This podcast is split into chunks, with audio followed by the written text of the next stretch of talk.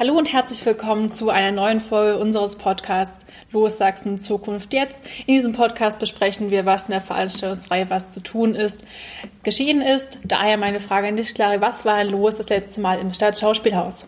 Also in der letzten Veranstaltung ging es bei uns darum, was zu tun ist für eine neue ostdeutsche Erzählung. Wir hatten Patrice Patrus äh, zu Gast. Er hat den Lehrstuhl für Neuro- und Zeitgeschichte und Geschichtsdidaktik in Erfurt inne. Und Timo, was hat unser Gast eigentlich mitgebracht? Was hat er für einen Fokus? Unser Gast hat vor allem seinen Forschungsschwerpunkt gelegt auf Migrationsgeschichte in Europa, moderne Mediengeschichte, Geschichte des Kommunismus in Europa und Konsumkultur. Als kleiner Funfact nebenbei. Außerdem hat er seine Doktorarbeit zum Thema die Erfindung des Goldbräulers geschrieben. Ein Goldbräuler war damals sozusagen das Fast Food der DDR. Ja, Nina, was für Thesen hat unser Gast mitgebracht und welche davon haben das Publikum mehr überzeugt, welche weniger? Unser Gast hat vier Thesen mitgebracht. Wer die genauer nachverfolgen möchte, geht am besten einfach auf die Webseite der Heinrich-Böll-Stiftung unter der Veranstaltung Was zu tun ist, denn darauf möchten wir nicht genauer eingehen. Die Thesen, die sehr überzeugend waren, waren die Solidaritätsthese und erzählen wir die vielen unterschiedlichen Geschichten. Allerdings war auch sehr auffällig, dass sich relativ viele Zuhörer und Zuhörerinnen nicht von seinen Thesen abgeholt gefühlt haben. Aber ja, mal schauen, was uns unser Gast heute zu sagen hat und ob er uns überzeugen kann. Charlotte, wen haben wir denn, einge äh, wen haben wir denn mitgebracht? Unser Podcast-Gast ist Jan Witzer. Er ist der Herausgeber der sächsischen Verhältnisse. In seinem Podcast beschäftigt sich Jan schon seit über zwei Jahren damit, die besonderen Phänomene des Freistaates näher zu erklären. Er hat in dieser Tätigkeit schon Kontakt zu vielfältigen AkteurInnen des Freistaates gehabt und daher ist er heute unser Gast. Wir sind sehr gespannt, wie seine Perspektive auf Ostdeutschland und die Tätigkeit hier im Freistaat ist.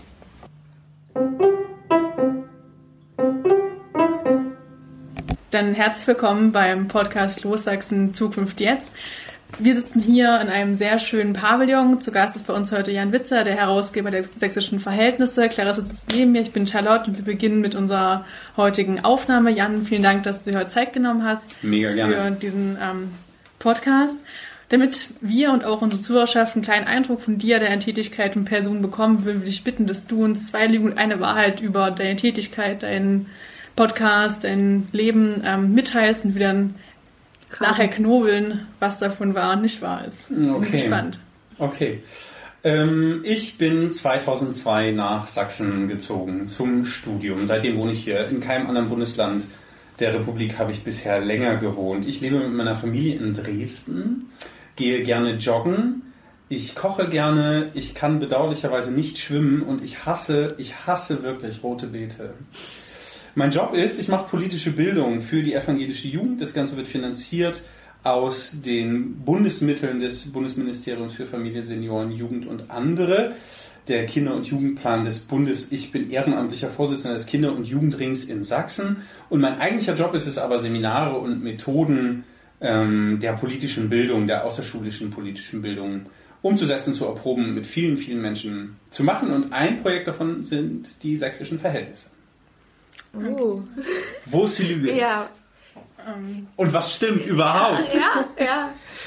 Also ich glaube, nach Sachsen gezogen, ähm, das bist du vor einer ganzen Weile. Ich glaube auch, dass das das Bundesland ist, in dem du am längsten lebst. Das ähm, glaube ich, mich zu erinnern. Ja, glaube ich Ähm, auch, dass das stimmt. Ja. Ich bin gerade sehr äh, unsicher bei der roten Beete. Ich glaube auch, also ich glaube, die rote Beete, die, die wirkt mir sehr verdächtig. Ich könnte es auch gut nachvollziehen, weil man keine rote Beete mag.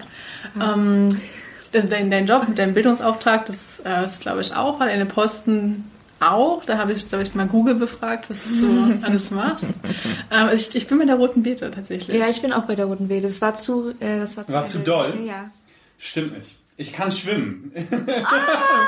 Mein, so, und das ist das große Geheimnis beim Lügen. Ja, ja, ja. Die Ähm, Aufmerksamkeit auf was anderes. Richtig. Also rote Beete ist wirklich eklig. Ich verstehe nicht, wie man das essen kann.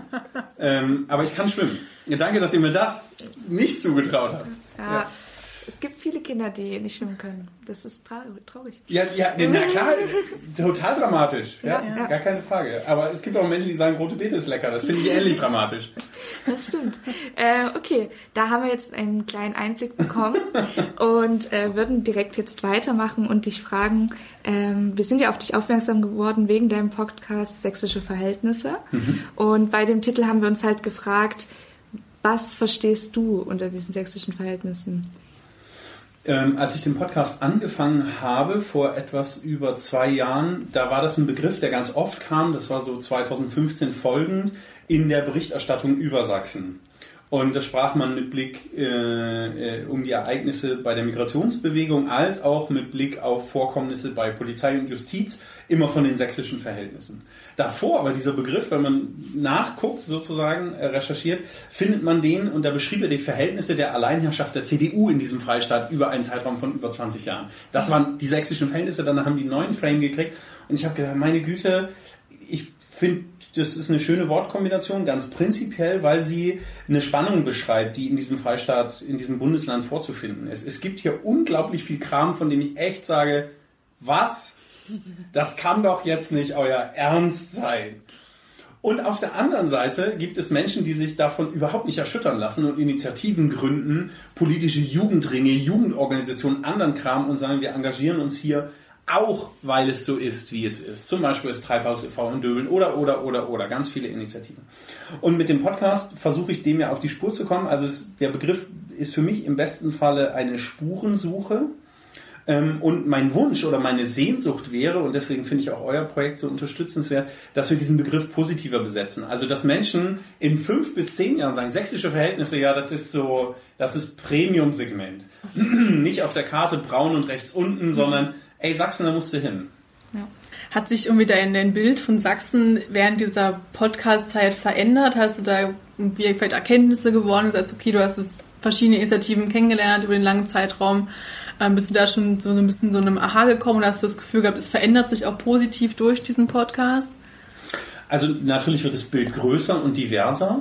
Ähm, und es bleibt aber so, es gibt immer noch politische Entscheidungen, die ich nicht verstehe. Also die auch nach einer Podcast-Folge denke ich, ah, okay, wir haben jetzt eine Dreiviertelstunde drüber geredet, aber but why? Habe ich immer noch nicht verstanden. Insofern, ähm, ja, das, das Bild wird bunter. Ich bin ja auch nicht angetreten, um zu sagen, am Ende habe ich es aufgeklärt, ne? mit Folge ja. 50, Spoiler Alert, so ist es jetzt. Die Sachsen sind erklärt und die sächsischen Verhältnisse sind erklärt.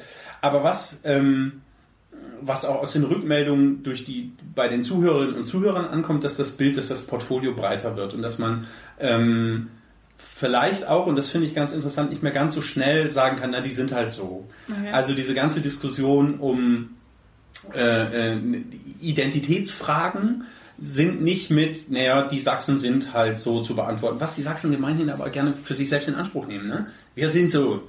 Hm, ja, wie denn jetzt? Und wenn man dann dreimal nachfragt, wird es eben kribbelig und das geht aber allen so. Und die Zuhörerinnen und Zuhörer und dort vor allen Dingen auch aus den alten Bundesländern, ähm, da habe ich so zwei, drei Rückmeldungen bekommen, die auch sehr zu Herzen gegangen sind, weil Menschen gesagt haben, dass mein Bild vom Osten hat sich verändert, weil ich die Geschichten höre. Und ich glaube, das ist ein Geheimnis ähm, dahinter. Und deswegen mache ich das so gerne.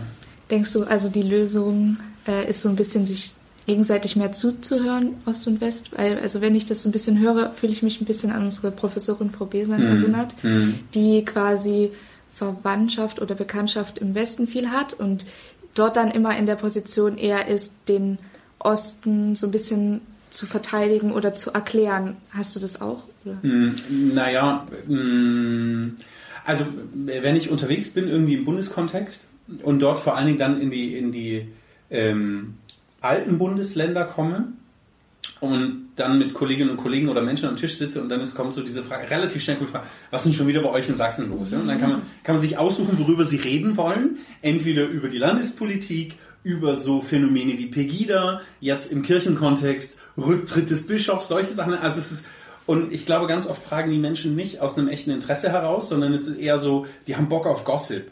Also jetzt sag mal, komm hier Sachsen, Alter, das gibt's doch nicht. Und das ist dann eine Mischung aus, aus so die bunte oder die Gala der, der Bundesländer. Ne? Bei uns ist immer irgendwie was, wo du sagst, oh Gott, oh Gott, oh Gott, und Menschen kommen aus dem Kopfschütteln nicht raus. Ganz ehrlich, bitte nehmt mir das nicht übel, aber ich interessiere mich halt nicht für Rheinland-Pfalz. Aber wenn ich, in die, wenn ich dorthin gucken würde, würde ich wahrscheinlich ähnliche, vergleichbare Phänomene finden. Also ich, ich denke, das erste ist nicht nur zuhören, sondern die Frage ernst meinen. Also wenn ich frage, was ist los bei euch, dann aus dem echten Interesse heraus. Ähm, ich glaube auch, dass wir in der außerschulischen Jugendarbeit, die ja ein Teil meines, meines Jobs ausmacht, mehr Begegnungen brauchen, vor allen Dingen in der, in der jüngeren Generation. Also ich weiß, es ist nicht mega attraktiv zu sagen, wir fahren jetzt mal äh, aus Bottrop nach Chopau. Aber am Ende müssen wir irgendwie sowas hinkriegen. Oder wir machen verpflichtend Fahrradtouren am grünen Band, also an der ehemaligen deutsch-deutschen Grenze und fahren von Nord nach Süd. Machen irgendwas, um Menschen aus unterschiedlichen Regionen Deutschlands zusammenzubringen. Dann sollen die ein Erlebnis miteinander teilen und über dieses Erlebnis miteinander in Kontakt kommen. Ich, da, also da muss uns irgendwas Kluges einfallen an verschiedenen Stellen. Ähm, die Befeuerung dieser dieser, dieses negativen Teils von Lokalpatriotismus hilft nicht. Zuhören ist, glaube ich, das eine, zuhören wollen und verstehen wollen. Wenn ich mit meinem Bild vom gemeinen Ostfriesen komme und mein Bild nur auf den gemeinen Ostfriesen, ich könnte jetzt auch Vogtländer oder Erzgebirger oder Dresdner flanschen will, dann hilft es nicht. Echte Neugier ist, glaube ich, das, was es braucht. Aber die ist halt schwer herzustellen. Na, das stimmt leider. Aber Neugierde erzeugt Sachsen ja doch ganz gerne mal mit spannenden Schlagzeilen. Wir hatten es gerade schon äh, Boah, angesprochen. eine mega... Ihr seid sau gut. Entschuldigung, die ist richtig gut. Der Innenminister ähm, hat getitelt Schaden für die kulturelle Identität durch die gestohlenen Juwelen, ähm, ein Raub an Sachsen im Allgemeinen. Ja, und am kulturell, an der kulturellen Identität. Ja, das kann man nicht oft genug sagen. Und es ist uns ähm, sehr ins Auge gestochen und dachten, ah, spannend, vielleicht wieder eine Besonderheit, die wir in Sachsen haben. Wir haben eine kulturelle Identität. Vielleicht haben wir die, keine Ahnung, was ist das eigentlich? Großer lokaler Patriotismus? Ähm, ist das was Sächsisches? Wir haben auch geschaut auf deine ähm, Kommentare, die bei Instagram so eingegangen sind und haben doch sehr gespunzelt, weil es von wir treffen uns Dreiviertel bis Eierschecke und ähm, Kuchen ging. Ja. Äh, sind natürlich auch gespannt, kamen noch bei dir andere E-Mails an? Hm, Also ich habe ja, ich habe ausführlichere E-Mails bekommen, ähm, aber ich äh, in Unkenntnis der Motivation des Innenministers Wöller, warum er diesen Satz gesagt hat, ich persönlich halte ihn für Schwachsinn. Also ein Juwelen, ein, ein Kunstdiebstahl, ein Juwelenraub als Anschlag auf die kulturelle Identität der Sachsen zu beschreiben, das ist sowas von weird. Es macht überhaupt gar keinen Sinn in meinen Augen. Ich weiß, es gibt Menschen, die das anders empfinden, aber bisher hat mir das niemand, leider niemand so plausibel erklären können, dass ich sage, okay, ähm, die, die, also diese, dass man angepisst ist, dass dort was geklaut wurde, geht fraglos, total legitim. Dass man das schwierig und schlecht und scheiße findet auch, aber es mit dem, mit dem Superlativ Anschlag auf die kulturelle Identität aller Sachsen ähm, zu, zu formulieren, das finde ich schon ein bisschen drüber. Aber bitte, naja, es wurde ja geklickt und kam in der Presse, vielleicht war das die ausreichende Motivation dafür. Ähm, ich habe ja die Frage in Vorbereitung auf diesen Podcast auch so in die Followerschaft ge gestellt. Ja. Genau. Das ist wirklich sehr interessant. Es gab mehrere E-Mails, wo sehr differenziert gesucht wurde, was die sächsische Identität ausmachen könnte. Am Ende lief es für alle darauf hinaus zu sagen, na ja, sobald es einen Feind von außen gibt, der die Sachsen im Allgemeinen meint, kriegt der gemeine Sachse eben Puls und sagt, ja, das sind ja mir, das geht nicht. Ne? Und dann beginnt er sich zu wehren. Spannend. Prinzipiell würde der gemeine Sachse aber eher sagen, ich bin Erzgebirger, ich bin Vogtländer, ich bin Oberlausitzer, ich bin Dresdner oder Leipziger. Sperr mal zwei Leipziger und zwei Dresdner zusammen in den Raum und sag, ihr seid alles Sachsen. Ja, und dann sag, aber nur einer von euch kann die schönere Stadt haben. Ne? Dann geht's aber los. Also insofern finde ich dieses, dieses, diese, diese Beschwörung einer sächsischen Identität, jetzt auch bei diesem Juwelenraub zum Beispiel, finde ich interessant, weil man damit eine Bedrohung von außen und irgendwie schließt die Reihen spielen will. Ich weiß aber nicht, wofür das sinnvoll ist. Also sollten dann Bürger werden, loslegen und, und irgendwie diesen Juwelenschatz suchen. Heute habe ich in der Zeitung gelesen, einem israelischen äh, Sicherheitsdienst sind jetzt Teile ähm, dieser Juwelen angeboten worden zum Kauf in Israel. Wow. So, also Ja. ja, was ist jetzt? Jetzt könnte wieder irgendein Spinner um die Ecke kommen und die jüdische Weltverschwörung herbeireden. Das ist aber genauso sinnlos. Insofern, also ich würde mir wünschen, dass an diesen Stellen das nicht immer gleich alles so auf die. Also man darf das natürlich persönlich nehmen, wenn man will, aber ich halte es nicht für sinnvoll. Ja, also mit diesem regionalen Unterschied, da kann ich mich auch noch ganz gut anfreunden. Ich komme selber nicht aus ähm, Dresden, habe es auch nicht jetzt als Angriff auf meine Person oder auf mein Bild von mir selber angesehen. Ähm, habe ja aber auch hier eine Dresdnerin neben mir sitzen, die das doch ein bisschen ähm, Ärger gefasst hat. Und deswegen waren wir auch so in die Richtung gehen. Vielleicht ist es doch eher was Regionales, dass man sich verbundener fühlt mit Dingen, die man vielleicht oft gesehen hat, dass es eher so ein ähm, ja, das war schon immer da, es war, es ist nicht mehr da. So ein Verlustgefühl fällt schon irgendwie erweckt bei den Menschen, die das irgendwie tagtäglich, oder vielleicht nicht tagtäglich, aber die es doch des Öfteren ähm, gesehen haben. Also fand ich halt sehr spannend, dass das so aufgeladen wurde und ja auch von vielen Menschen, scheinbar zumindest in der Presse kam das so rüber, ja auch befürwortet wurde, dass das so ein riesiger Skandal ist, was da die, die Menschen quasi eingebildet haben, die da diesen ähm, Raub begangen haben. Ich fand es eigentlich ein bisschen erheitert, weil ich dachte, das Video davon kann man noch raus. Ich dachte, das ist ja irgendwie ziemlich einfach gewesen, ja. diese Juwelen zu stehlen. Ähm, dachte ich mir dreist, aber gut gelungen.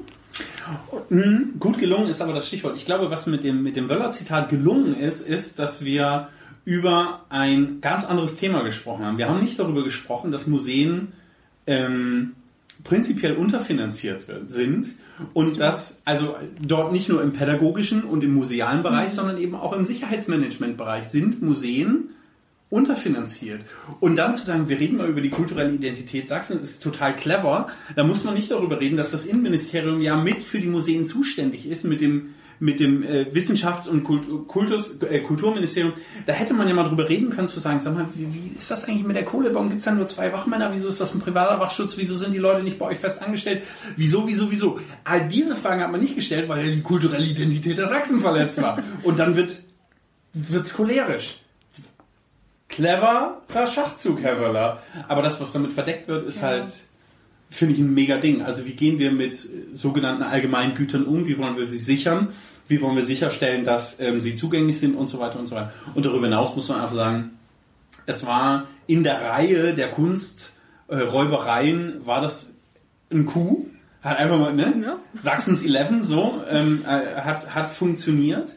Und ich finde, da muss das eingeordnet werden. Also der Schrei von Edward Munch oder so, solche Einbrüche, das ist die Kategorie, dass das bei uns einfach mal so richtig krass dilettantisch abging ja, beeindruckend. Ja. Auch sehr beeindruckend. Du hast gerade gesprochen, dass wir kulturelle Güter schützen sollten. Kulturelles Gut ist in meinen Augen natürlich auch das Miteinander. Irgendwie ist es ja in Sachsen vor allem auch in den letzten ähm, ja, doch Jahren ein, ein sehr spannungsvolles ähm, Feld gewesen. Ich möchte es nicht unbedingt wieder auf Pegida abschweifen, das ist natürlich auch medial immer wieder mit dabei. Ähm, was ist so dein Eindruck? Ist dieser ja doch lokale Patriotismus, den wir oftmals verspüren, ähm, ein schwieriger Einfluss auf dieses demokratische Miteinander. Wie empfindest du das so in deiner Arbeit auch? Bekommst du da auch einen Wandel mit im Laufe der Jahre, die du jetzt hier bist? Ähm, prinzipiell ist Lokalpatriotismus oder Heimatgefühle oder Heimatliebe oder äh, ein Gerührtsein, wie es riecht oder wie es sich so anfühlt, wenn man irgendwo hinkommt oder so, das ist sehr großartig. Also ich kann mir eigentlich Schöneres wünschen, wenn Menschen positive Gefühle für oder ich kann mir viel Schöneres wünschen, aber mit Blick auf, auf Heimat kann ich mir doch nicht Schöneres wünschen, als dass Menschen positive Gefühle empfinden, wenn sie an einen bestimmten Ort kommen, wenn sie irgendwo sehen, wenn sie sich wo bewegen, wenn sie wo sind. Großartig. Das Problem fängt doch da an, nicht bei, bei Lokalpatriotismus, sondern wenn dieser dazu führt, dass er exklusiv wird und dass andere Menschen ausgeschlossen werden, dass man sagt, ähm, diese schöne Stadt Elf-Florenz ist nur für Menschen einer bestimmten Hautfarbe und einer bestimmten Sprache, Ethnie oder Religion. Dann kriege ich ein Problem. Und dann wird es schief.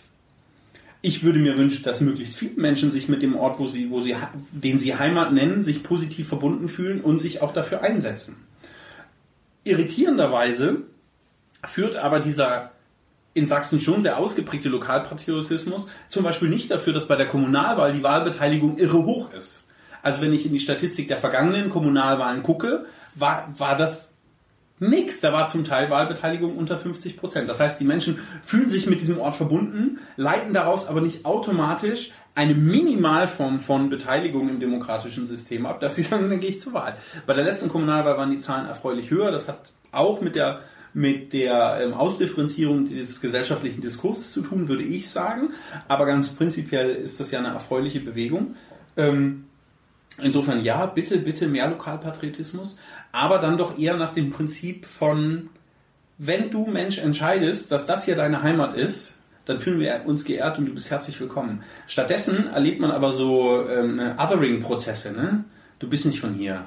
Ja, das, du, du kannst es nicht verstehen. Ja, nicht nur du kannst es nicht verstehen, sondern ich kann es ja auch nicht erklären, weil du bist nicht von hier. Mhm. Und es ist ganz wichtig klarzustellen im, im Gespräch, du sprichst ja ganz anders als wir. Zum Beispiel. Also das ist etwas, was bei mir schwer zu verleugnen ist. Ich kann nur sehr schlecht Sächsisch und alle Sachsen sind, also alle Menschen, die sächsischen Dialekt sprechen, sind angepisst, wenn ich es versuche nachzumachen. Ähm, so, ja, danke, danke für, das stumme, für die stumme Zustimmung. Ähm, aber umgekehrt ist es, ist es so, dass wir sagen, na, wo kommst du denn her? Und ich würde sagen, ja, ich komme aus Dresden. Das stimmt ja nicht. Ja, doch, doch, das stimmt. Und da ist es dann ganz wichtig, diese Abgrenzung herzustellen. Und das habe ich, habe ich auch noch nicht ganz verstanden, warum das so wichtig ist.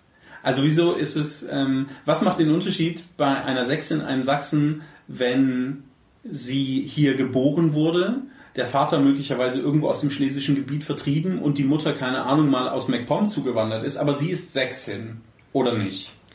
Also ich würde sagen, eher nicht. Also ich bin hier geboren worden in diesem ähm, Bundesland und fühle mich aber nicht primär als, als Sächsin. So. Also ich habe das jetzt erst am weihnachtlichen Tisch, wie man es so gut kennt, ähm, diskutiert mit meinen Familienangehörigen, wo ich dann böse Blicke zugeworfen bekommen habe. Also ich meinte, ich fühle mich nicht als Sächsin. Ich bin hier geboren, das ist richtig, aber das ist nicht das, worüber ich mich im ersten Sinne definieren würde. Und da kam ganz viel ungläubiges, ja, warum denn nicht? Du bist doch hier geboren, du gehörst doch hierher. Und wo ich dann dachte, hm, das ist sehr merkwürdig. Und ich habe den Eindruck, dass es vielleicht auch eher so ein Generationsding ist, dass es vielleicht bei jüngeren Leuten nicht mehr so der der Punkt ist, aber ich weiß nicht, das ist auch eher so mein Eindruck. Vielleicht ähm, ist das auch wirklich nur ein regionales Ding, dass ich sage, okay, ne, ist, ist bei mir wie so. Ist es bei dir? Äh, also bei mir ist es ganz anders. Wir hatten sehr viele Vorgespräche auch, wo da die, also diese Unterschiede rausgekommen sind, weil ich mich an erster Stelle als Dresdnerin bezeichne. Also das ist dann tatsächlich sehr intensiver Lokalpatriotismus, dass ich mir denke, das ist meine Stadt, das ist die schönste Stadt, das ist die beste Stadt schweigt alle, die was anderes sagen, ihr habt keine Ahnung, aber das ist, ich weiß, ich bin mir bewusst, dass das quasi sehr normativ äh, äh, vorbelastet ist. Ja. Und ähm, ja, ich verstehe mich auch mehr als Sechsen, weil ich halt oft denke, dass ich diese Sozialisierung durch meine Eltern, durch meine Lehrer, die dann diese ganze Hintergrundgeschichte hatten, die dann hier auch aufgewachsen sind. All das hat mich ja geprägt und hat mich beeinflusst. Das, also ich ähm, merke selber, dass die, ich würde, ich weiß nicht, viele können sich quasi davon wegnehmen und sagen, das ist nicht, was mich ausmacht. Aber ich würde schon sagen, doch, das macht mich sehr aus, diese Herkunft. Und für mich ist halt dieser Heimatbegriff auch ganz klar, das ist ja für jeden unterschiedlich, wie der Heimat definiert. Aber für mich ist auch wirklich, ich komme hier zurück und dann fühle ich mich zu Hause, weil hier auch noch meine Eltern wohnen und so. Deswegen ähm, ist das für mich sehr einfach. Ich kann sagen, meine Eltern wohnen hier, deswegen ist für mich Dresden Heimat, deswegen ist Sachsen für mich Heimat. Äh, und deswegen fühle ich mich so zugehörig. Und deswegen werde ich dann halt auch emotionaler, wenn jetzt ein Juwelenraub in Dresden passiert, weil ich quasi mir denke, dieses Prestige ist hier gerade verloren gegangen, was natürlich auch wieder sehr geprägt, also einfach von meinem, äh, von meinem Sozialisierungsprozess, mhm. weil ich es nicht anders kenne. Die, die, also auch an dieser Stelle, ähm, glaube ich, ist das Verständnis umeinander und das Ringen um wie ist das bei dir so? Irgendwann kommt der Moment, wo man, glaube ich, also gerade ähm, so aufgeladene Sachen wie Heimatgefühle, die kann man eben nur begrenzt erklären. Und dann kommt der Moment, wo man sagt, es ist halt so, es tut mir leid, ich würde gerne mehr sagen, aber mir blutet das Herz, weil die Perle an der Elbe und so. Ähm, wie gesagt, die Herausforderung tritt dann auf, wenn es exklusiv wird. Und wenn man sagt, das ist mein Dresden oder das ist mein Sachsen und hier darf nur eine bestimmte Form von Mensch sein was natürlich damit zu tun hat, dass man sich nicht Veränderung wünscht, weil es soll ja möglichst so sein, wie man es erlebt hat, wie man geprägt wurde, wie hm. und da wird dann der Heimatbegriff problematisch, weil er etwas sehr bewahrenswertes hat. Es soll sich möglichst nicht verändern. Wenn Menschen dazukommen, bringen die ja eigene Ideen und Interessen mit und dann findet Veränderung statt. Und diesen Aushandlungsprozess, ähm, zu gestalten. Da wird dann, also da kommt dieser, dieser Lokalpatriotismus in eine große Herausforderung und es braucht auf beiden Seiten, auf denen die zuziehen, aber vor allen Dingen auf denen, die da sind und sagen, wir wollen aber gerne, dass es so bleibt, da braucht es Bewegung. Weil ohne Zuzug funktioniert die Stadt, aber vor allen Dingen dieses Bundesland nicht. Und da, da, da weiß ich noch nicht, wie wir damit umgehen. Aber da, da muss irgendwas getan werden. Also es geht so nicht. Ja, das ist auch äh, ein guter Stichpunkt. Wir hatten dann jetzt nämlich quasi die Frage, dass viele ähm, Ostdeutsche sich ja quasi nach der, also die Wiedervereinigung ist jetzt eigentlich schon 30 Jahre her. Eigentlich müsste das ja jetzt vielleicht nicht mehr so ein großes Thema sein. Trotzdem scheinen sich äh, Ostdeutsche noch von diesen Prozessen benachteiligt zu fühlen oder von der, nach der Wiedervereinigung und einfach ähm, oft dieses Opfernarrativ aufkommt. Ja, wir wurden quasi wir sind Bürger zweiter Klasse, wir mhm. wurden übernommen vom Westen, keine Ahnung mhm. was, es wurde das Grundgesetz nicht umgeschrieben, bla bla bla. Also ähm, da wollten wir einfach fragen, braucht es eine neue ostdeutsche Erzählung? Ähm, weg von diesem Opfermythos. Und wenn ja, wie soll die aussehen? Ich war auch noch zu jung, um alle Prozesse vor 30 Jahren so aktiv mitbekommen zu haben. Irgendwann ist da eben was passiert so. Ähm, der, der, der, also der, das krasse Ding an diesem, an diesem politischen Veränderungsprozess vor 30 Jahren ist ja, dass er eine Ungleichzeitigkeit oder eine, eine, eine ähm, hm, ich mach's mal platt. Für Menschen in den neuen Bundesländern hat sich alles verändert alles. Hier ist, jetzt will ich nicht sagen, kein Stein auf dem anderen geblieben, aber die, das gesamte soziale Gefüge war von einem auf den anderen Tag anders. Und jetzt kommt es ein bisschen auf die Stellung an, die man vorher hatte oder die Rolle und Funktion, die man vorher hatte. Je nachdem konnte man diese Veränderung abpuffern oder war ihnen schutzlos ausgesetzt. Für die Mehrheitsbevölkerung in den alten Bundesländern hat sich nichts verändert. Natürlich gibt es so Spiegelberichte aus den 90ern, die dann von vollen Turnhallen sprechen, wo Ostdeutsche, ne, ähnlich wie Flüchtlingswellen ein, untergebracht waren und so. Ja, stimmt alles, aber ich würde trotzdem sagen, für die Mehrheit der, der Altbundesbürger hat sich nicht so viel verändert. Vor allen Dingen in, in ihrem Alltag nicht. Also die sind am nächsten Morgen aufgestanden und, war, ne? und die Ost, die, eine Vielzahl der Ostdeutschen ist mit dem Auto erstmal an die Grenze und drüber und weiter und so weiter. Also ähm, ich denke eine Weile schon darüber nach, aber ich glaube, man hätte nichts anders machen können. Man hätte diesen Prozess nicht langsamer gestalten können, weil der Druck, der in Leipzig, in Plauen, in Dresden auf der Straße war, gegen das politische System und für die Freiheit, der war so groß, dass man es nur mit Waffengewalt auch von westdeutscher Seite nur mit Waffengewalt hätte verhindern können, dass diese Mauer fällt. Und das hat ja niemand gewollt. Also es ist ja ein Wunder der Geschichte, dass Kerzen ähm, äh, und Konflikt armer Protest dazu geführt haben, dass dieses System endet. Also das ist gigantisch. Heute, 30 Jahre später, könnte man sagen, wir hätten das alles langsamer machen müssen. Ja, aber wie denn zum Geier? Das war überhaupt nicht möglich. Der Freiheitsdrang und der Einheitsdrang war so groß, dass es nicht ging. Und ich kann es ehrlich gesagt verstehen. Was dann passiert ist, das bringt viel Ärger immer noch mit sich. Also ich kenne ganz viele Geschichten, wo irgendein Besserwessi rübergekommen ist und irgendeine Familie im Osten geschädigt hat. Und diese Geschichten sind unversöhnt und die werden bis heute erzählt. Also wenn der Großonkel das dritte Bier getrunken hat bei der Familienfeier, dann geht eben die Geschichte los. Ne? Weißt du noch? Und wir hatten mal und wir waren so und dann jetzt ist vorbei. So. Ja, das stimmt. Das ist elend und es ist eine Riesenschweinerei. Das ist aber auch nichts, was man wieder gut machen kann. Das wird nicht wieder gut. Und jetzt ist die Frage, was könnte bei diesem Großonkel, um in dem Bild zu bleiben, zu einer persönlichen Heilung führen? Ne? Das kann ich Ihnen nicht beantworten. Ähm, ich weiß noch nicht, ob es klug ist, sich immer wieder das Elend zu erzählen. Ich würde sagen, wenn es noch erzählen muss, ist es nicht verarbeitet. Dann wäre zu überlegen, auch in der Familie zu überlegen, wie kommen wir hier zu einer neuen Begegnung miteinander ja, das Opfernarrativ, ja, weiß ich nicht. Das ist auch ganz schön aufgeladen. Also ich, ich, ich traue dem nicht. Ich glaube auch nicht, dass, dass der gemeine Ostdeutsche, wenn wir jetzt mal in ganz groben Blöcken oder der gemeine Sachse ähm, so ein Opfernarrativ für sich erzählt. Und die nächste Generation erzählt es, glaube ich, gar nicht mehr. Also da gibt es dann noch natürlich Unterschiede in der Definition von Heimat und in dem Empfinden von, hm, hm, hm, aber irgendwie sind wir doch möglicherweise mehrheitlich doch Bundesdeutsche oder dann sogar noch größer gedacht EuropäerInnen und wollen uns hier irgendwie miteinander bewegen. Ähm, neue ostdeutsche Geschichte. Ich hätte Lust an einer neuen bundesdeutschen Geschichte. Also dieses wir hier, ihr da weiter zu erzählen, ich weiß nicht, ob das klug ist. Ich glaube schon, dass eine ehrliche Aufarbeitung der Nachwendeereignisse, das wird nochmal 20 Jahre dauern. Also wenn ich in die Kriegsgeneration gucke, wie lange die geschwiegen hat, da brauchen wir noch 20 Jahre, hm.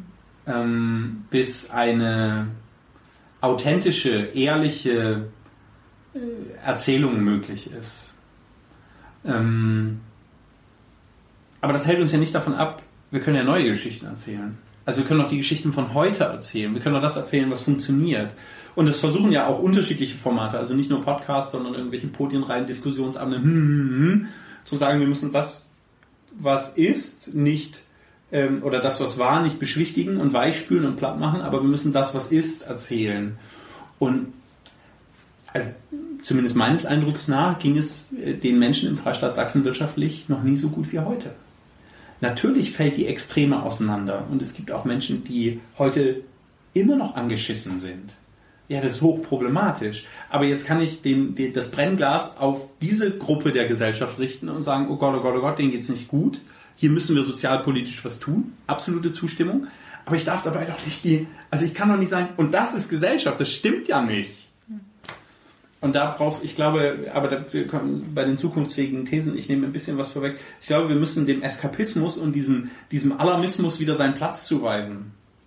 Und der ist nicht permanent, also wir können diesen permanenten Erregungszustand nicht aufrechterhalten, sondern müssen auch sagen, auch bei uns ist auch einfach ab und zu entspannt. Und das, das wäre eine schöne Geschichte, die man mal erzählen könnte. Der Osten ist nicht immer nur äh, oder hm, sondern ist so, hm, wir können ja auch einfach hm, fröhlich vor uns hinleben und tolle Sachen machen und entspannt sein. Vielleicht machen wir auch mal keine tollen Sachen, aber dann ist es so.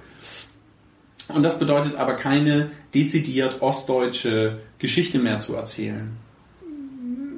Ich weiß nicht, ob Neustart das Richtige ist, aber vielleicht einfach ein neues Kapitel. Zu sagen, das ist auch Teil, so wie die Könige, die, die sächsischen Herrschaftshäuser Teil der sächsischen Geschichte sind. Jetzt bitte frische Seite 2020, neues Jahrzehnt. Gucken wir doch mal, was geht. Es wäre eigentlich eine geile Gelegenheit.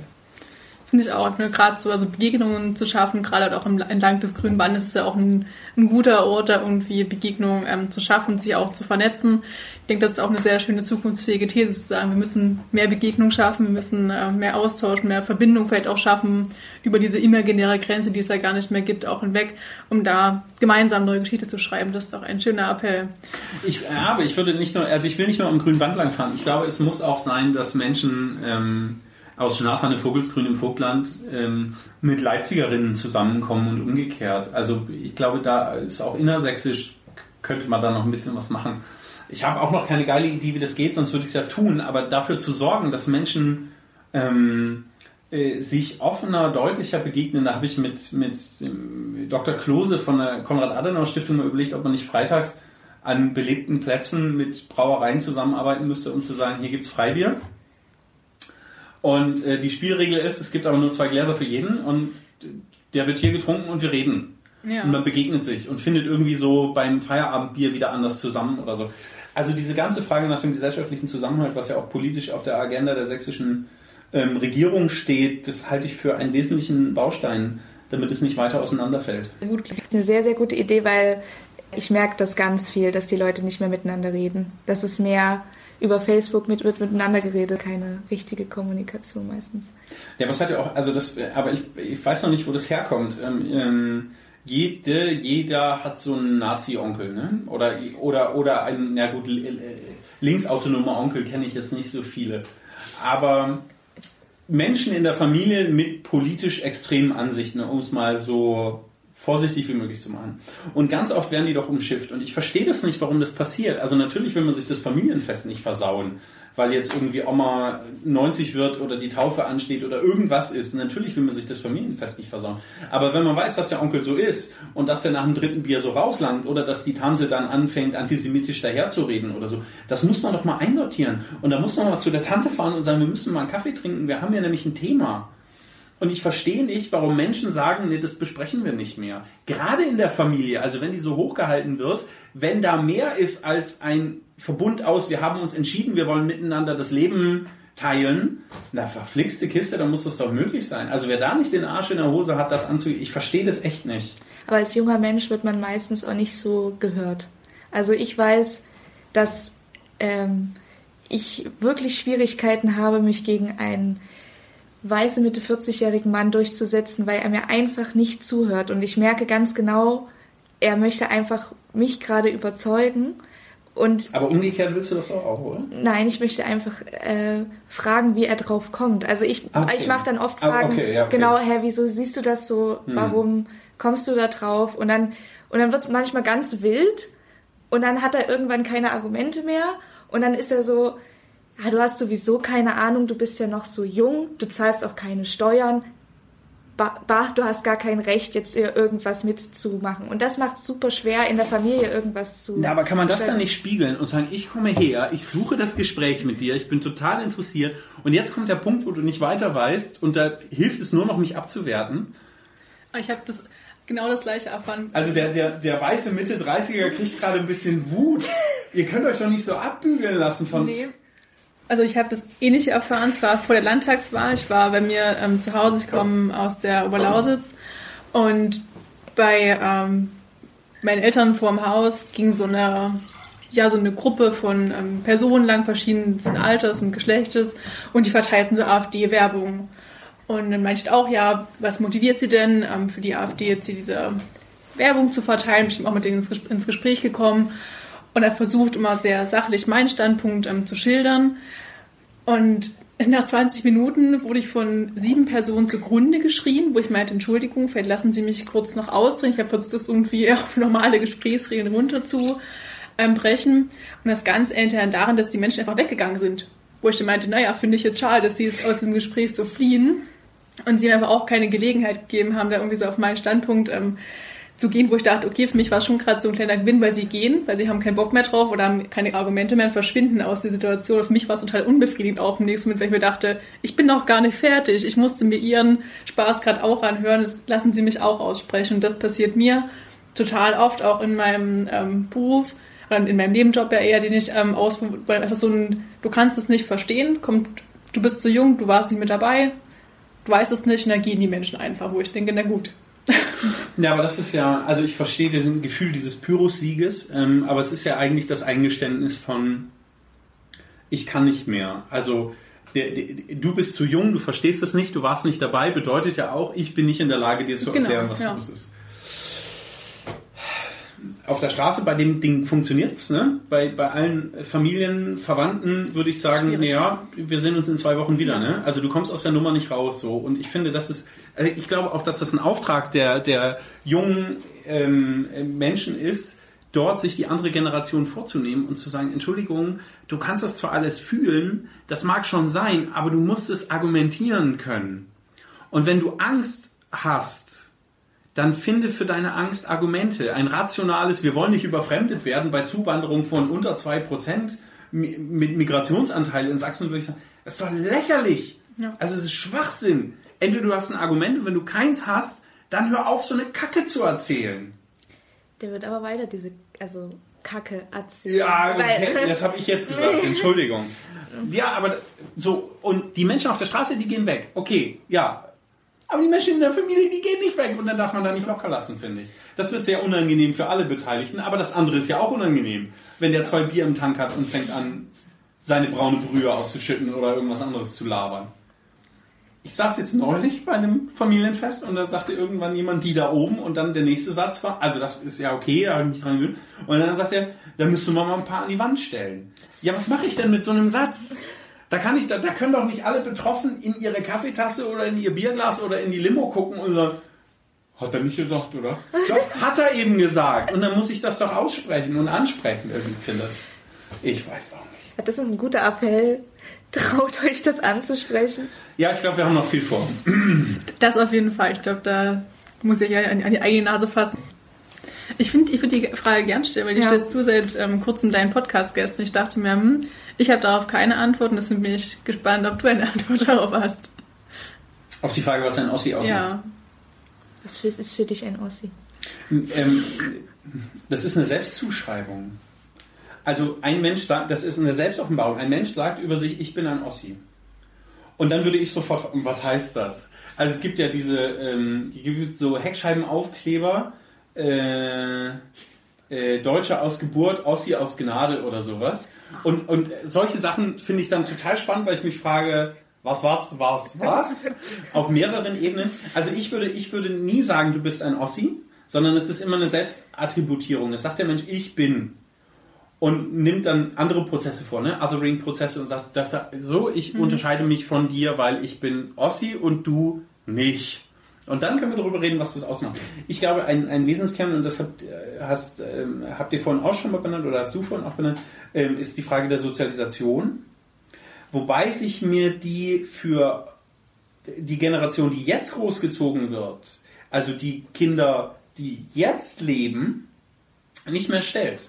Weil deren Eltern, also ich selbst bin ein Älter und Menschen um mich herum sind es ja auch, ähm, haben, haben eine sehr durchmischte Sozialisation erfahren, sind, würden sich zum Teil als sehr lokalpatriotistische ähm, äh, Oberlausitzer oder Dresdner beschreiben, sind aber mit Menschen zusammen, die das nicht tun. Und schon verändert sich da was. Und ich glaube, dass das sich, wenn es nicht kultiviert wird, dieses Ossi-Wessi-Ding sich ziemlich schnell erledigt hat und ersetzt wird durch eben diesen Lokalpartei, ich bin Oberlausitzer oder ich bin Ostfriese oder ich bin Rheinland-Pfälzer, naja, das ist schon zu groß, ich bin Pfälzer. Ähm, also ich kann nicht sagen, was den Ossi ausmacht. Ich habe ja schon Schwierigkeiten damit zu sagen, was den Sachsen ausmacht. Und noch, ne, was macht die Dresdnerin aus? Ich glaube, das ist, das ist etwas, was, was Menschen sich selbst als Label geben und dann das sehr individuell füllen. Ich würde mir nur trotzdem den Kommentar erlauben zu sagen, ich glaube nicht, dass es klug ist. Ich glaube nicht, dass es klug ist, sich als Ossi oder Wessi zu labeln, weil im Kopf des Gegenübers ein Blumenstrauß an Bildern entsteht und an Assoziationen entsteht, die ich überhaupt nicht kontrollieren kann. Also die ich überhaupt nicht. Und meine Hypothese ist, dass das Label Ossi in der Selbstzuschreibung sehr positiv ist, ein starkes Selbstbild hat, im Fremdbild ist es eher negativ. Und das ist auch interessant, wenn ich das im Podcast frage, was macht ein Ossi aus? Und jetzt habe ich ja im Rahmen unserer Aufzeichnung nochmal gefragt. Da waren ganz viele negative Attribute die benannt wurden.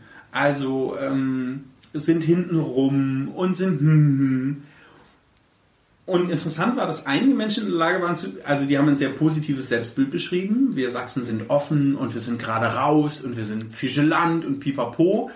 Und sagen aber dann, irritierenderweise sehen das andere anders die würden über uns Sachsen sagen, wir sind eher hinten rum und wir gucken, dass wir irgendwie so und so. Und das finde ich schon sehr interessant. Also da fallen Selbst- und Fremdbild sehr auseinander, sowohl bei der Definition der Sächsinnen und Sachsen als auch bei den Ostdeutschen oder Ossis. Und bei den Wessis ist es genauso. Ne? Ja, das ist ja spannend. Das habe ich nie so reflektiert für mich, was werde ich mal in meiner sozialen Gruppe mal spielen, dieses Spiel. Mal gucken, was da so an Zuschreibungen kommt. Ja, aber ich würde gerne jetzt nochmal widersprechen und sagen, dass es nicht so oft eine Selbstzuschreibung ist, sondern tatsächlich, ähm, ich bin ganz lange so gewesen, oh nein, es gibt gar keinen Ossi, es gibt keinen Wessi. Ich habe das immer gehasst, wenn meine Oma gesagt hat, ja, das ist einfach ein Wessi. Und ich so, nee, es gibt's nicht mehr. Es gibt einen in Deutschland und der kommt vielleicht aus der Region so. Und habe mich dem sehr verwehrt, diesen Zuschreibungen einfach. Und dann äh, wird man so ein bisschen geprägt durchs Leben. Und dann kommen zum Beispiel solche Aussagen, man sagt, ja, hallo, wer bist du so? Ja, und wo kommst du her? Ja, aus Dresden. Mensch, du kannst aber gut sprechen. Wo ich mir denke, hallo, was soll denn das heißen? Also, also weiß ich nicht. Also da fühle ich mich ein bisschen äh, irgendwie ange... Äh, das nehme ich nicht so gut auf, weil ich mir denke, natürlich kann ich gut sprechen. Was denkst du denn von mir nur, dass, aus, dass ich aus Dresden komme?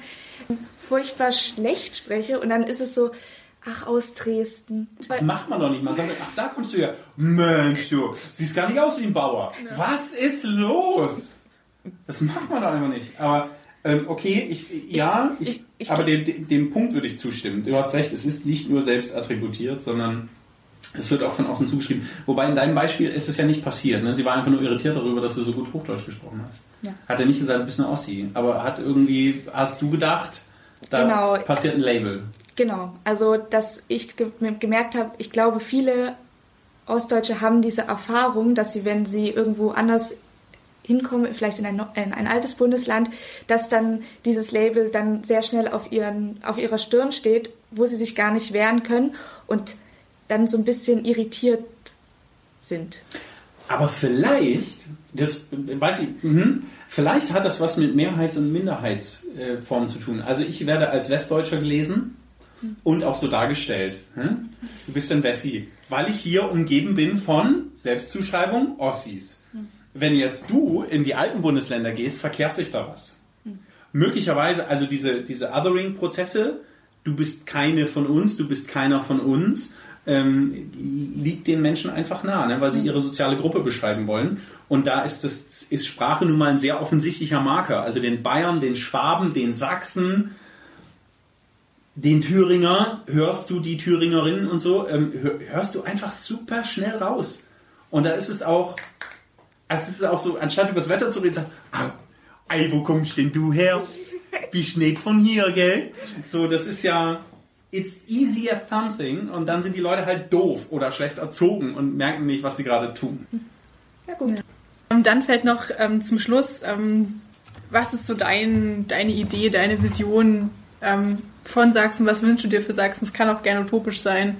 Lass uns teilhaben an deiner Vision, die du für diesen Freistaat hast, in dem du schon so lange lebst. Mm, das erste ist, ich glaube, Sachsen braucht eine, also die Sachsen, bla bla bla, ne, gibt es nicht und so Allgemeinplätzchen. Aber wenn wir jetzt von so einem großen Big Picture ausgehen, würde ich sagen, Sachsen braucht ein Zutrauen in die eigene Geschichte.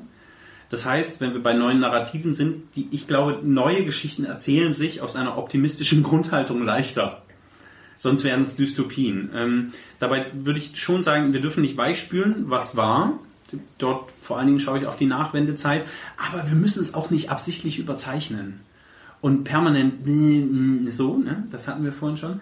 Und was ich auch schon gesagt habe, ich glaube, wir müssen diese ständige Empörung und dieses ständige Alarmismus und eben auch so Sätze wie ein, ein Anschlag auf die kulturelle Identität der Sachsen, das müssen wir mal sauber einsortieren und sagen, Diggi, nimm mal den Fuß vom Gas. Zieh mal bitte 25% ab von dem, was du sagst und dann bleibt über, es ist ein spektakulärer Kunstraub und eine Riesenschweinerei. Fertig. Das würde ich mir sehr wünschen. Also da mal auch die Verhältnisse wieder sauber herzustellen. Ich weiß schon, dass mit digitaler Kommunikation und verschiedenen gesellschaftlichen Prozessen, die gerade laufen, das total schwer ist. Aber das wäre eine Anstrengung, die sich lohnt. Das Zweite ist, ich würde gerne mich und alle anderen daran erinnern, dass wenn Gutes entstehen soll, dass das Mühe braucht. Das ist, fällt einem nicht in den Schoß. Das ist nicht einfach so zu kriegen. Das braucht Anstrengung. Anders geht es nicht. Natürlich können wir noch eine Weile so tun als, und darüber reden und lamentieren, als wäre der ländliche Raum die Vorhölle.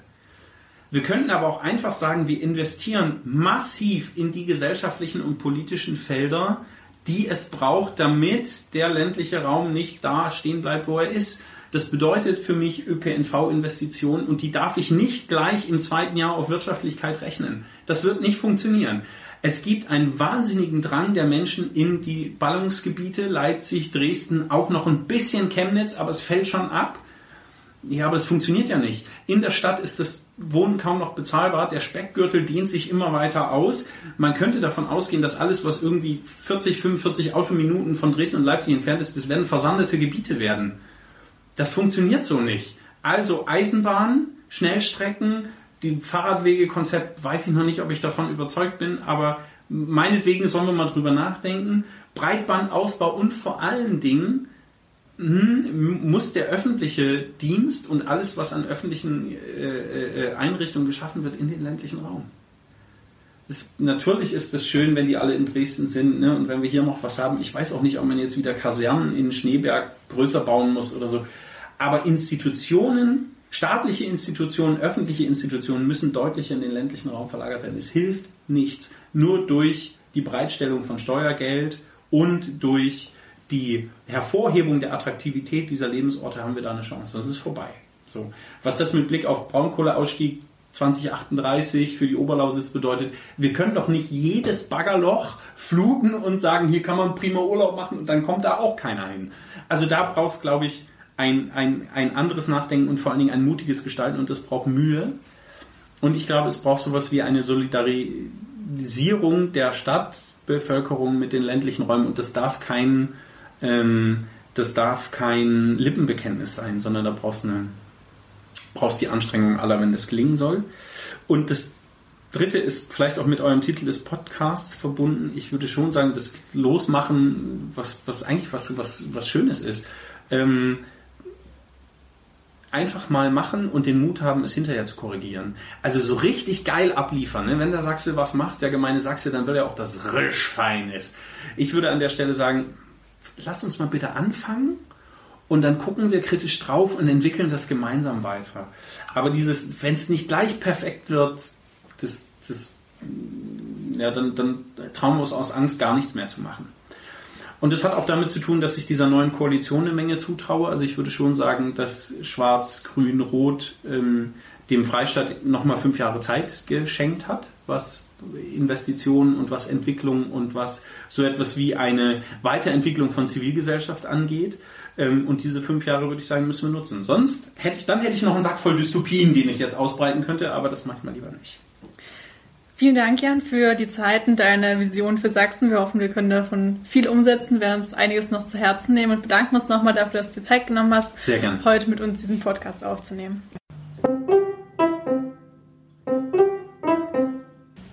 Ja, Mensch, Clary Charlotte, da habt ihr einen richtig interessanten Interviewgast gehabt gerade.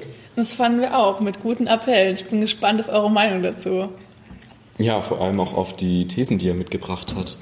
Ich fand es ganz spannend, dass ähm, sich seine Thesen auch oft mit dem äh, von Patrice Botrous ein bisschen angenähert haben. Also gerade Witzers These, wir müssen äh, zuhören und verstehen wollen. Mhm. Das hat ja auch der Gast im Stadt Schauspieler schon mal angebracht. Fand ich sehr interessant, dass sie auch sehr unabhängig voneinander sehr viel Wert gelegt haben ähm, auf ähm, Kommunikation. Aber eine Frage, die sich mir gestellt hat, war dann, wie gehen wir denn mit Leuten um, die eben das Grundgesetz, also grundsätzliche Werte ähm, in Frage stellen. Sollte man da auch weiterreden oder ist irgendwo mal eine Grenze erreicht? Wie seht ihr das so? Genau das war auch so ein bisschen die Leitfrage, die mich beschäftigt hat. Also ich konnte mich daran erinnern, dass ich mal von einer Studie gehört habe, beziehungsweise die auch mal gelesen habe, dass es eben Argumentationsstrukturen, dass dies nicht funktioniert bei gefestigten Weltbildern. Leider konnte ich die Studie nicht finden, aber so ein paar Indikatoren, die vielleicht dann doch dasselbe ausdrücken wollen.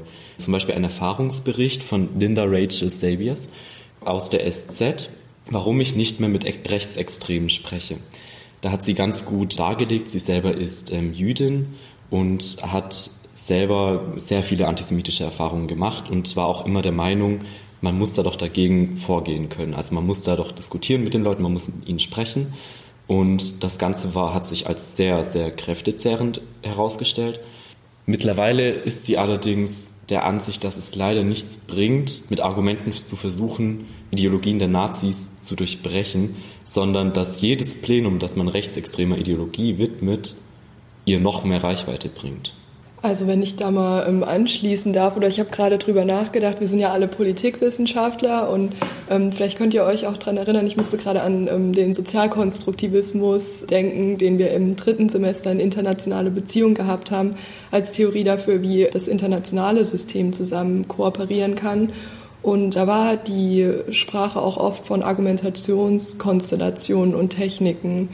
Da hieß es auch, dass, also es wurde da eingeteilt in kompetitive und kontroverse Argumentationskonstellationen und die kompetitive war dadurch ausgezeichnet, dass man schon die Grundwerte der anderen Person oder die Berechtigung der Person in der anderen, in der Diskussion anzweifelt. Und die Konklusion darunter war, dass so eine Diskussion nie erfolgreich werden kann oder dass so keine gemeinsame Sozialisation oder Werte mhm. entstehen können. Und das ginge nur auf die kompetitive Art und Weise, also indem man den anderen Diskussionspartner und seinen Anteil in der Diskussion als legitim erachtet und auf, der, auf dieser Grundlage probiert, gemeinsame Werte auszuarbeiten oder da auf gemeinsame Werte zu kommen. Deswegen konnte ich eigentlich mhm. total mit dieser Erzählung von ähm, dieser Wissenschaftlerin gerade. Nicht Wissenschaftlerin, ähm, aber Journalistin. Journalistin, Journalistin ich, ja. ja, von der Journalistin schien sehr einleuchtend für mich. Was denkt ja. ihr? Ja, also absolut. Ich habe auch beim Deutschlandfunk Kultur gelesen, also wie könnte man mit Rechten kommunizieren. Und da haben sie halt den Tipp gegeben, sehr viel Fragen zu stellen. Weil es ist dann ja eine Pattsituation, der eine hat diese Ansicht, der andere hat diese Ansicht.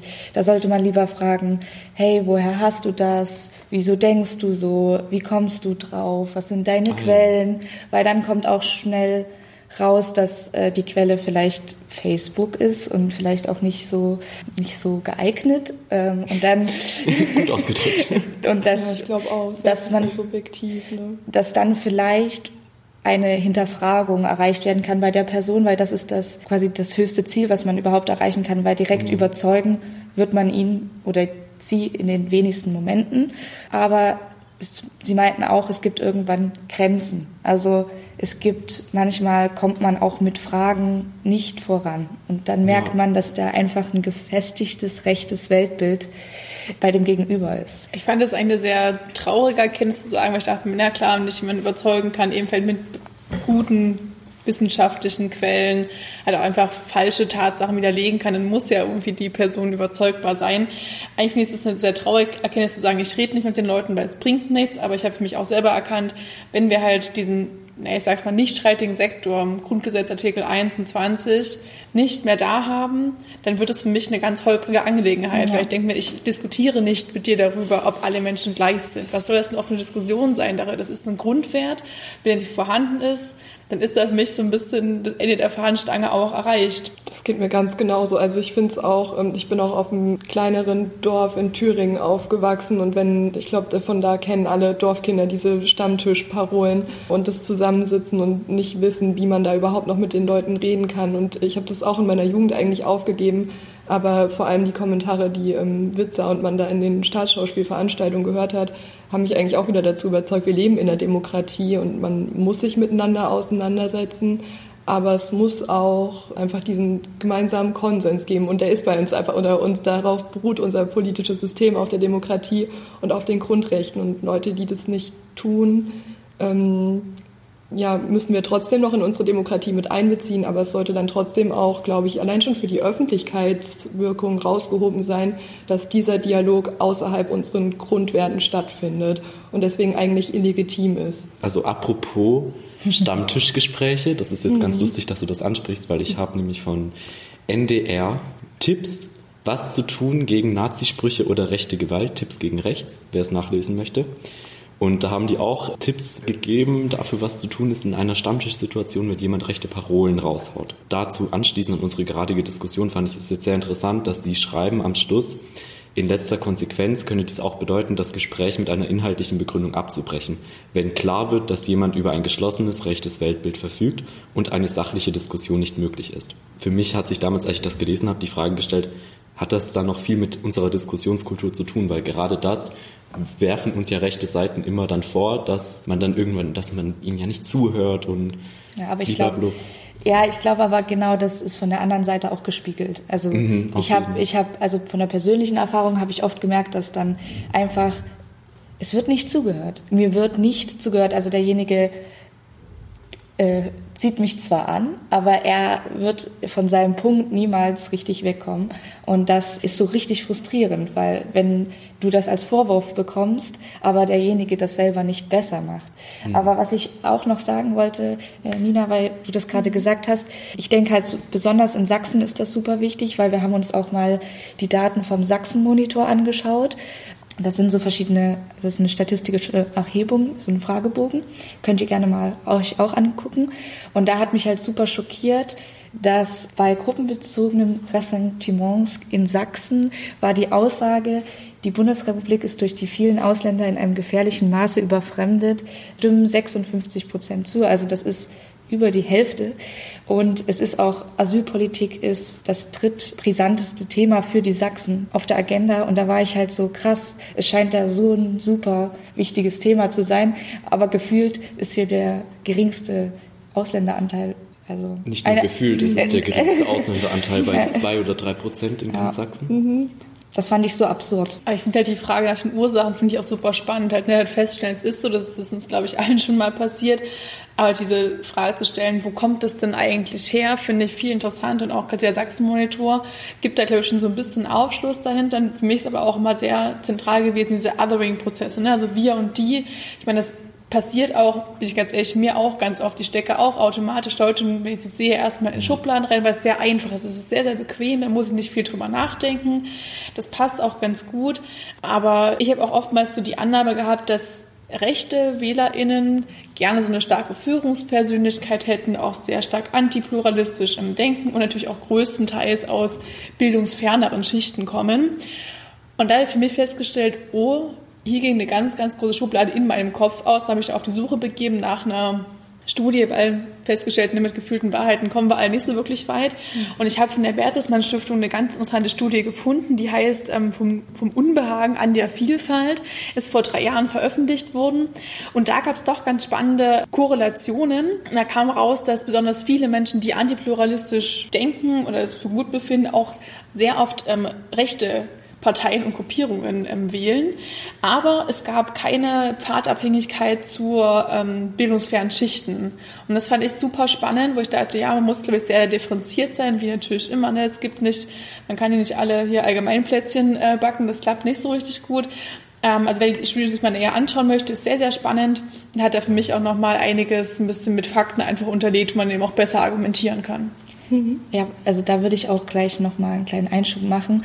Ich habe mal jetzt so eine Doku von so Aussteiger-Nazis gesehen und die meinten halt auch so, ja, man sagt schon am Anfang, ja, ich bin dorthin gegangen für die Solidarität und die Gemeinschaft und so. Aber wenn man dann noch länger die interviewt quasi, kommt dann auch irgendwann raus, du brauchst schon so eine so eine gewisse rechte Grundhaltung musst du mitbringen, sonst würdest du dich auch überhaupt nicht dort wohlfühlen. Und das fand ich auch spannend äh, zu betrachten, dass das scheinbar auch nicht so wirklich mit der mit dem wirtschaftlichen Hintergrund zu tun hat. Also es ist jetzt nicht nur, weil du halt in einer prekären Situation ökonomisch bist, dass du dich da, dass du dann zu diesen Gruppen dich orientierst, sondern dass das wirklich äh, von deinem Grundorientierung auch abhängt. Interessant. Ähm, ich hatte noch mal einen Einwurf, also es unterstützt auch eigentlich schon, was ihr beide gesagt habt außer in einem Punkt. Und zwar ist es eine ähm, Studie von der SPD-nahen, ähm, muss man dazu sagen, Friedrich-Ebert-Stiftung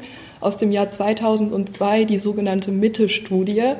Und ähm, die hat dem einen Punkt, den du, Charlotte, hattest, ähm, mit Bildungsniveau widersprochen. Und zwar, ähm, weil die Studie untersucht hat, wie, woher kommt Demokratiefeindlichkeit? Also sind wir wieder im Punkt der Ursachen, ähm, von Antipluralismus und nicht mehr an unserem gemeinsamen Diskurs teilnehmen können. Und die hat tatsächlich belegt, dass oder meint einen Zusammenhang gefunden zu haben zwischen formalem Bildungsniveau und Verschwörungsmentalität mhm. und dass Menschen mit Verschwörungsmentalität ähm, eine sehr, also einen sehr hohen Hang zu Demokratiefeindlichkeit haben auch weil ja dann oft der, oder weil das kennt man ja eigentlich auch schon hier aus ähm, von Pegida-Demonstrationen teilweise, weil die Schuld oft dann politischen Eliten zugeschoben wird oder geheimen Mächten und Politiker als Marionetten der Wirtschaft, sind wir wieder bei Wirtschaft auch, gesehen werden. Deshalb ist vielleicht auch echt eine Ursache einfach ähm, nicht nur Bildung im formalen Sinne, sondern vielleicht auch Bildung im Sinne von Diskursstrategien und wortwörtlich einfach im Sinne von Menschlichkeit. Kann sein, also da kenne ich mich ähm, nicht so gut aus, kann mir erforschen. Die Studie ist ja doch schon relativ alt, ne? also fast ja, äh, zehn Jahre alt. Mhm. Dass vielleicht auch einfach dieser politische Diskurs, den wir haben, hat sich maßgeblich, das ist zumindest mein persönlicher Eindruck, in den letzten fünf bis sechs Jahren total geändert. Das wird eben auch durch das ähm, Aufkommen von Pegida, durch das enorme Erstarken der AfD, doch eine ähm, sehr, sehr viel härteren, roheren Ton, sowohl in sozialen Netzwerken als auch auf irgendwelchen Demonstrationen oder so im, in diesem Diskurs gespürt haben. Aber natürlich spannend, dass da vor zehn Jahren doch dieser Verschwörungsaspekt mit reinkommt. Das ja. erklärt vielleicht auch einiges. Aber trotzdem auch nochmal eigentlich ein guter und interessanter Punkt, dass du die, ähm, das Jahr von der Studie nochmal aufgebracht hast, weil ich habe gerade überlegt, und das war ja schon in den 90ern so, dass mit großen Migrationsprozessen auch Radika Radikalisierungsprozesse irgendwie einhergehen. Deswegen, ähm, ja, kann man dann auch wieder als immerhin in die Fehlerbetrachtung von der Studie damit aufnehmen, ja. Also zusammenfassend sehr spannend auf jeden Fall die zwei Punkte, wie eben in der Diskussionskultur umgegangen werden soll, dass eben klare Grenzen auch gesetzt werden sollen, wenn es halt abweicht von dem, von dem Konsens, der in einer pluralistischen Demokratie herrschen sollte. Und auch in der Frage nach den Ursachen. Ich hätte noch ein kleines Spiel, was mhm. ich ganz gerne anführen würde mit euch. Ähm, und zwar stellt euch vor, ihr seid Lehrerinnen in eurem eigenen Klassenzimmer und müsst plötzlich feststellen, dass einer eurer Schüler oder eine eurer Schülerinnen rechte Parolen äußert oder den Holocaust verleugnet. Was macht ihr? Die erste Frage, die ich da stellen würde, macht sie das direkt vor mir oder wurde mir das zugetragen? Direkt vor dir. Direkt vor mir. Okay. Ich glaube, es kommt ein bisschen auf die Altersgruppe drauf an, wie, wie, was für ein Alter die Kinder sind. Vielleicht würde erstmal keinem Jugendlichen, keinem Kind ähm, unterstellen, dass sie per se eine rechte Gesinnung haben. Ich glaube, da kommt auch oftmals das aus dem Elternhaushalt getragen, was dort irgendwie gerade mhm ganz falsch beim Abendbrot mhm. besprochen wird oder es wird aufgeschnappt in irgendwelchen sozialen Netzwerken. Und da ist mir auch wieder eine Kommunikation ganz wichtig und zu sagen, man, man spricht es an, man ähm, versucht da einen, einen Rahmen zu finden. Aber was mir auch ganz wichtig ist, ich möchte dieses Kind, das es gesagt hat, auf keinen Fall beschrieben. Da wird auf keinen Fall mit dem Zeigefinger drauf, sondern das war jetzt ganz, ganz schlecht, weil ihr kennt doch alle den bösen Herrn Hitler so nach dem Motto, das würde ich auf keinen Fall machen, weil das ist ja furchtbar beschämend für das Kind in dem mhm. Moment. Ähm, vielleicht kann man da irgendwie ein Projekt initiieren. Wie seht ihr das, dass man das auch gemeinschaftlich nochmal aufgreift, so unter Tisch oder kehren würde ich es auf gar keinen Fall, aber ich würde das Kind auch nicht ähm, in eine beschämende Situation bringen. Ja, ich glaube, ich hätte an, also jetzt gerade spontaner geantwortet, äh, ich glaube, ich hätte eine frontalere Version. Ich würde es tatsächlich in dem Moment direkt ansprechen. Also ich würde dann äh, direkt den Unterricht auch unterbrechen und sagen, okay, wir brauchen jetzt mal kurz eine Diskussion ähm, und würde halt wirklich ein Gespräch beginnen. Also das braucht halt sehr viel Vertrauen auch in die Klasse, glaube ich. Aber wenn ich mhm. das Vertrauen in die Klasse habe, dann würde ich halt das direkt dann ansprechen, ähm, irgendwie das zu moderieren. Aber jetzt, also gerade jetzt im Anf also in Bezug auf den Anfang unserer Diskussion, hm. haben wir ja festgestellt, dass man Diskussionskultur dann dahingehend dann auch Grenzen setzen sollte. Und würdest du, also du würdest ja trotzdem dann dadurch, dass du Bereitschaft zeigst zu diskutieren, diesen ganzen rechten ideologischen Prozess einen Raum geben. Aber das würde ich riskieren, weil ich, also weil ich auch das so teile, dass Kinder da noch nicht so es ist mit so purer Überzeugung tragen, okay. sondern das ist ja ein geschützter Raum, dieses Klassenzimmer, und da würde ich das nutzen, ähm, um da das auch anzusprechen. Finde ich auf jeden Fall auch eine sehr mutige Meinung als potenzielle Lehrerin. Ich glaube, ich würde das ähnlich handeln auf jeden Fall. Ich fand auch, was Charlotte gesagt hat dazu, also auf gar keinen Fall Shame schließe ich mich an oder ähm, ja, das ähm, eine Schamreaktion bringt überhaupt nichts, hat auch keinen positiven Bildungseffekt zumindest. Ich glaube, ich würde es nur ein bisschen anders handeln als du, Clari. Ich würde oder auch Bildungsmaßnahmen, schließe ich mich wieder Charlotte an, ähm, in Richtung Holocaust, Demokratie ähm, und unser Grundgesetz wahrscheinlich mit den Schülern machen, bis ich das Gefühl habe, dass jetzt alle verstanden haben, wie wichtig das für uns ist als Gesellschaft. Und, also Bildung das eine, und ich glaube auch, ich würde, ähm, da schließe ich mich dann doch dir eigentlich wieder an, Clari, Diskurs ähm, probieren mit den und ich weiß nicht mal genau, das würde vielleicht auch auf die, auf die Situation ankommen, ob ich das probieren würde, im individuellen Kontext mit dem Schüler zu machen oder mit der Klasse, weil auch würde sich für mich die Frage stellen, ähm, man möchte ja die Person auch nicht schämen, wenn man die dann so vor der ganzen Klasse rausstellt, hier, du hast jetzt was gesagt, das geht aus den Gründen gar nicht. Vielleicht reflektiert sich der Schüler auch schon selber mit diesen Bildungsmaßnahmen und sieht, okay, das ist eigentlich außerhalb unseres Grundkonsenses, das ähm, diskriminiert und verletzt Menschen, die auch zu unserer Gesellschaft dazugehören. Oder das dann eben wirklich probieren über einen, ja, entweder, wie gesagt, individuellen oder kollektiven Diskurs, mhm. vielleicht echt probieren, zusammen auszuwerten. Also ich finde, ansprechen ist sowieso ganz wichtig. Ne? Das kann man natürlich mhm. nicht stehen lassen. Aber ich will halt auch, so klar, es widerspricht so ein bisschen dem, ich möchte halt um die rechten Gruppen keinen, keinen Boden bereiten. Aber ich finde halt, gerade in der Schule hat man die Möglichkeit, sehr, sehr diverse Bevölkerungsgruppen gemeinsam zu haben. Und ich finde, mhm. da ist auch der Punkt dann da, wo ich sage, das sind junge Menschen und die ne, sind nicht so verfestigt in ihren Denkstrukturen und Meinungen. Und da ist es für mich persönlich Anspruch von Schule, dass sie die FDGO, die nun mal Basis ist für unser Miteinander, auch den Kindern da einfach mitgibt. Und da gehört es für mich auch mit dazu, unangenehme Sachen halt anzusprechen, auch wenn es gerade nicht so schön ist und nicht in den Mathematikunterricht oder keine Ahnung, irgendwas mit reinpasst.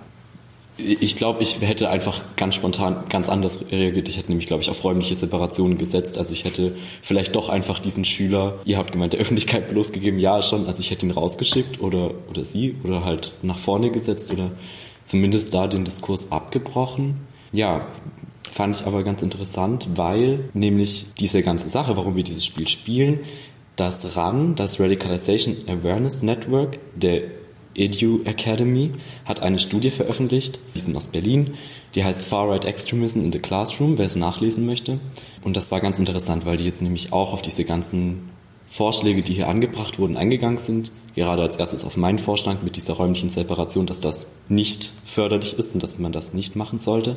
Da es eben schwer ist, wenn man die Schülerinnen eben als Extremisten darstellt, immer im Hinterkopf beachten muss, dass Schülerinnen auch mit ihrer Umgebung interagieren, immer. Und das heißt, wenn man sie so darstellt, dass sie das irgendwann auch internalisieren und wahrscheinlich es sich dann mehr reproduziert noch. Und von daher wäre das, was Charlotte am Anfang gesagt hat, tatsächlich das, was zu, äh, der Schluss, zu dem auch die Studie so ein bisschen kommt, dass eben Klassenräume Safe Spaces sein müssen, in denen eben Schülerinnen alles ähm, diskutieren können. Und interessanterweise haben hat diese Studie vor allem noch den Aufbau des Lehrplans kritisiert, da in diesem eben Lehrerinnen mit keinerlei Methoden ausgerüstet werden oder mit keinerlei Wissen darüber ausgerüstet werden, wie man mit solchen Situationen umgehen kann oder soll, sollte. Und dass es vor allem dahingehend des Engagements der Lehrerinnen benötigt, um richtig mit diesen Situationen umzugehen. Also dass die Lehrerinnen sich selber richtig informieren müssen. Finde ich auch so interessant, auch so ein bisschen, ja, eigentlich traurig, weil ich hätte mir auch aus meiner Schulbildung gewünscht, dass ich ähm, ja, Strategien mitgegeben be bekomme, wie ich mit ähm, ja, für mich doch Spielsituationen umgehe. Weil ich meine, ich glaube, das kann ich für uns alle sprechen. Wir kennen alle Situationen aus dem Heimatdorf von mhm. Familienfest, wo man sich denkt, oh je, jetzt geht's wieder los, wird heiter. Ähm, und dafür ist aber auch ganz spannend, was ähm, Jan Witzer gemeint hat, ne, traut euch das einfach anzusprechen. Es ist furchtbar unangenehm, es ist nervenaufreibend, aber wie er auch gemeint, es ist ja auch furchtbar belastend, unangenehm für alle anderen, wenn er dann irgendwelche Verschwörungstheorien und anderes ähm, mit auspackt. Das möchte man ja irgendwie auch nicht so richtig. Und klar, wir haben jetzt erstmal gerade hier in Sachsen einen Landtag, der gewählt ist für die nächsten ähm, fünf Jahre, nicht unter der Regentschaft der ähm, AfD, aber auch in Sachsen kommt die nächste Wahl bald. Ich denke, da gilt es für alle Demokratinnen und Demokraten, Sachen anzusprechen, sich zu trauen, eben auch klar Grenzen aufzuzeigen, zu sagen, bis hierhin und nicht weiter. Ansonsten verlassen wir den Boden, auf dem wir alle miteinander stehen. Ja, und der zweite Punkt, der uns ja so richtig beschäftigt hat, war ähm, dieser Titel, braucht es eine neue ostdeutsche Erzählung, weil da haben wir uns ja ganz schön dran gerieben. Ähm, also ich persönlich fand es sehr spannend aber in jetzt der Nachbetrachtung und wenn ich mir das jetzt so mal durch den Kopf gehen gelassen habe, war ich halt so, warum braucht es überhaupt diese neue ostdeutsche Erzählung? So irgendwie, warum ist es unbedingt ostdeutsch? Braucht es nicht auch eine westdeutsche Erzählung? Keine Ahnung. Was meint ihr? Ich schließe mich total an. Ich habe mich auch die ganze Zeit gefragt. Also vor allem, weil ähm, ich auch so mit dem Grundgedanken einfach aufgewachsen bin, als Mensch, der ähm, schon im, in der ähm, BRD geboren ist, dass wir, also dass es, äh, dass Deutschland früher mal geteilt war, aber dass Deutschland, dass es heute noch ein Deutschland gibt und eigentlich nur noch geografisch und vielleicht sozioökonomisch Ost und West, aber dass es ein Zustand ist, den wir aufheben wollen. Ähm, und da ist es, glaube ich, einfach wichtig, ihn bundesweit anzusetzen und nicht nur im Osten. Oder was sagt ja. ihr dazu? Würde ich auch sagen. Da haben wir uns auch ganz schön gerieben und ich glaube auch in der Nachbesprechung kam dann auch deutlich heraus, dass wir alle eher für eine gesamtdeutsche Erzählung plädieren würden. Und Witzer ja eigentlich ja, auch, genau. so wie ich euer ja. Gespräch verstanden habe, oder? Auf jeden Fall, ich kann mich da auch euch nur anschließen. Ähm, auch als Kind, das nie einen Zweiteil jetzt schon erlebt hat, ist es für mich sehr, sehr schwierig, immer das nachvollziehen zu können. Und ich finde es auch gerade für eine kommende Generation, die jetzt gerade auch vollkommen fernab dessen aufwächst, ist es ganz, ganz wichtig, eben nicht mehr in diesen zwei Kategorien zu denken. Also es sind ja auch oftmals Klischees, die weitergetragen werden. Nicht? Es kommt hier der besser Wessi oder die Ossis haben keine Ahnung und kennen keine mhm. Bananen. Und ich finde, da sollte es doch darum gehen, ne? das ist ja ganz platt gedacht, aber dass ja, man eben sowas ja. nicht mehr weiter erzählt. Aber ich glaube, da ist es auch ganz wichtig, dass man sich unterhält. Da sind wir wieder beim Stichpunkt Kommunikation, ja. dass man vielleicht auch mhm. Begegnungen schafft, weil ich meine, klar, schulische Ausbildung erfährt man halt meist innerhalb seines Bundeslandes, haben wir es eigentlich ausgesucht, wo wir aufgewachsen. Das ist dann halt irgendwie auch klar, da werden auch verschiedene Werte, glaube ich, auch unbewusst einfach mitgegeben. Aber ich denke, gerade durch ähm, das Studium oder eben auch unsere guten Möglichkeiten zu reisen, ist vielleicht auch sinnvoll, nicht nur immer nach nach Prag und nach Spanien und nach, keine Ahnung, ins UK, wenn es noch geht, ähm, zu reisen. Es fällt auch sinnvoll zu sagen, ich reise eben mal in eine ähm, Stadt in meiner Umgebung oder ich erkunde mal Deutschland und lerne mal mein eigenes Land, das ist, ohne das irgendwie groß patriotisch aufziehen zu wollen, das mal so ein bisschen kennen und begegne einfach auch den Leuten, die hier leben. Das ist ähm, ganz interessant. Das wäre doch jetzt ein ganz schöner Appell an unsere hoffentlich ein paar westdeutschen Zuhörerinnen, weil ich das auch schon öfter mitbekommen habe, dass ich, wenn ich in die Heimat fahre mit Blablacar zum Beispiel, wieder eine persönliche Erfahrung hier, ne? Dass, äh, und Leute, beim Leuten mitfahren, die jetzt auch wieder nach Westdeutschland zurückfahren, dass die dann auch manchmal begeistert von ähm, Ostdeutschland erzählen, also der Stadt, wo sie gerade waren, sei es Dresden. Ja, wie toll, also was für ein anderes Bild sie eigentlich hatten und dadurch, dass sie jetzt mal hier waren, ja, dass sie festgestellt haben, wie, wie schön die Stadt ist und auch wie nett die Leute sind. Kann ich mich nur anschließen. Also es ist traurig, dass man das heute noch hört, so im 21. Jahrhundert, dass wie viele West- oder im Westdeutschland geborene Freunde. Aber auch in Ostdeutschland bestimmt. Ich wollte gerade sagen, viele Also nicht, nicht nur beides, aber Seiten. Da sind, auf da jeden. sind wir wieder ähm, Ich wollte gerade sagen, also genau das bei also gesamtdeutscher der ganz gut. Erzählung. Richtig. Ähm, nee, deswegen glaube ich auch ein prima Endstatement oder ein prima Statement dazu. Ähm, und mir ist auch gerade so eingefallen, das haben wir da danach auch noch in der Seminarstunde dazu ausgewertet, dass warum die Fragestellung nur so einseitig gestellt war. Das ist ein frühere, also der Mensch, der dort eingeladen war, Herr Patrus, auch, und das fand ich sinnvoll, nochmal zu reflektieren, ein früheres ähm, Mitglied und auch Fan und Unterstützer vom SED-Regime war, bis es auseinandergebrochen ist, ähm, ohne das jetzt persönlich bewerten zu wollen, sondern einfach, weil er ähm, sehr der Ideologie angehangen hat und damit persönlich sehr übereingestimmt hat.